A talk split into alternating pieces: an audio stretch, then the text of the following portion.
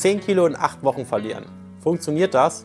Und wenn ja, wie funktioniert das? Das schauen wir uns in diesem Video an.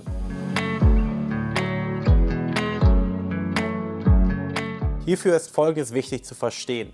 Abnehmen ist nicht irgendein nicht vorhersehbarer Prozess, wo man zufälligerweise mal Fett verliert, mal kein Fett verliert und irgendwie kommt man dann schlussendlich zufälligerweise ans Ziel und der Körper macht alles willkürlich. Nein, so ist es nicht, sondern das Ganze ist planbar und berechenbar. Sonst würden wir auch nicht mit unseren Kunden so viele Erfolge erzielen können, wenn es jedes Mal ein Zufallsprodukt ist oder der Zufall eben eine große Rolle dort spielt. Nein, das Ganze kann man planen und berechnen und man kann sogar vorhersagen, wie viele Kilos du in wie vielen Wochen circa verlieren wirst, wenn du Sache X oder Y machst. Das heißt, wenn wir den Plan haben, 10 Kilo in 8 Wochen zu verlieren, dann müssen wir als erstes einen Plan aufstellen. Wir wissen, okay, wir möchten 10 Kilo verlieren. 10 Kilo verlieren bedeutet nicht 10 Kilo Fett verlieren, denn sicherlich 1 bis 2 Kilo werden reines Wasser sein, wenn wir anfangen abzunehmen, weil sich die Glykogenspeicher leeren. Die Glykogenspeicher sind quasi das Pendant zu den Fettdepots, nur eben in Form von Glykogen bzw. Kohlenhydraten. Sie sind eben deutlich kleiner, aber halten deutlich mehr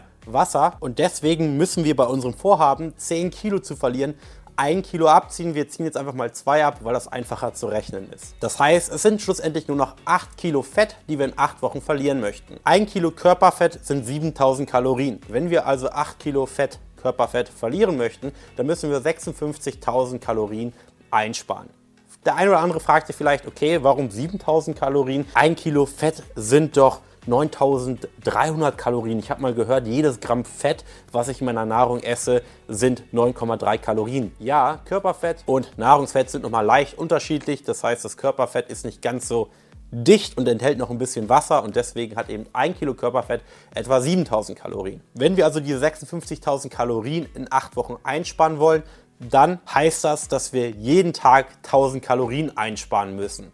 Denn jeden Tag 1000 Kalorien einsparen, über 8 Wochen sind genau 56 Tage, kommen wir auf die 56.000 Kalorien, die dann eben unser Körperfett, unsere Fettdepots hergeben müssen, um eben das Kaloriendefizit auszugleichen. Und genau deswegen habe ich dieses Beispiel genommen, weil es eben relativ einfach zu rechnen ist. Und somit wissen wir, okay, wir brauchen jeden Tag ein Kaloriendefizit von 1000 Kalorien. Jetzt kommen wir zu Schritt 2 und zwar der Umsetzung. Okay, wir brauchen ein Kaloriendefizit von 1000 Kalorien, aber dafür müssen wir ja auch wissen, was wir verbrauchen, beziehungsweise wir müssen einen gewissen Kalorienverbrauch haben, um dieses Defizit zu erreichen. Das heißt, nur zu wissen, dass ein Tausender Kaloriendefizit nötig ist, reicht nicht. Wir müssen ja eben auch unseren Verbrauch kennen, um davon eben 1000 Kalorien abzuziehen. Seinen eigenen Kalorienverbrauch kennenzulernen, das ist so eine Sache für sich. Das werde ich jetzt hier im Video nicht näher erläutern. Da gibt es verschiedene Methoden. Einige sind relativ ungenau, wie zum Beispiel einen Fitness-Tracker zu nutzen oder einen Online-Rechner.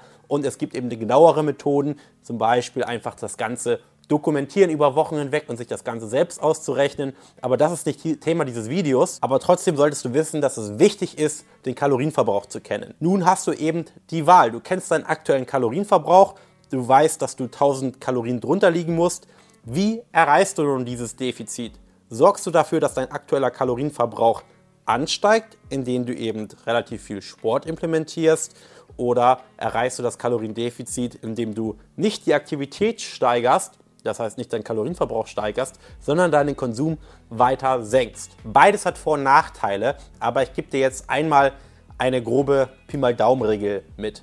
In der Regel macht es keinen Sinn, nur den Kalorienverbrauch zu steigern, um nachhaltig abzunehmen. Kurzfristig klappt das, langfristig nicht, sondern es ist immer sinnvoll, entweder eine Kombination aus beidem zu machen, das heißt sowohl den Kalorienverbrauch zu steigern, als auch die Ernährung sinnvoll umzustellen, oder man fängt wirklich nur mit der Ernährung an, das heißt man reduziert einfach seine Kalorien, indem man die Ernährung sinnvoll umstellt, oder schraubt erstmal beim Thema Aktivität gar nicht oder nur sehr wenig, indem man zum Beispiel sagt, komm, ich mache jetzt nicht mehr 4000 Schritte am Tag, sondern 6000 oder 7000 Schritte am Tag. Also das Ganze machst du jetzt über acht Wochen und dann gibt es noch Schritt 3 und zwar das ist das Nachjustieren. Es kann ja durchaus sein, wie ich eben erwähnt habe, dass du deinen Kalorienverbrauch falsch berechnet hast, beziehungsweise dich verschätzt hast oder vielleicht die Aktivitäten, die du implementiert hast, nicht so viel Kalorien verbrauchen, wie du eben gedacht hast oder aber auch vielleicht deutlich mehr verbrauchen, als du gedacht hast.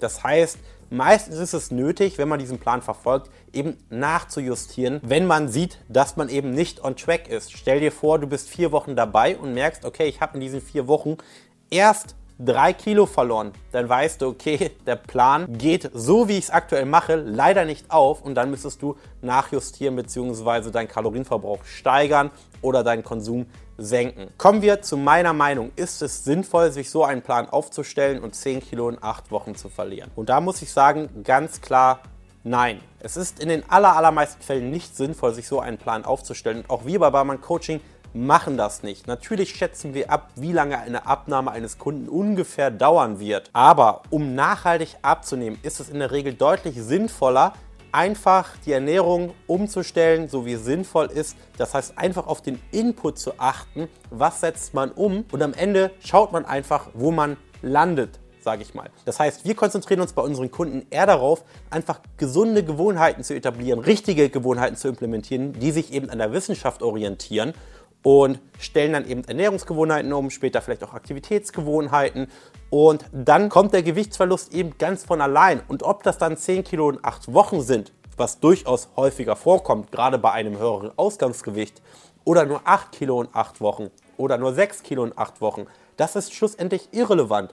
Wichtig ist, dass die Person eben Gewohnheiten findet, beziehungsweise du Gewohnheiten findest, die du dann eben auch nach diesen acht Wochen noch problemlos umsetzen kannst.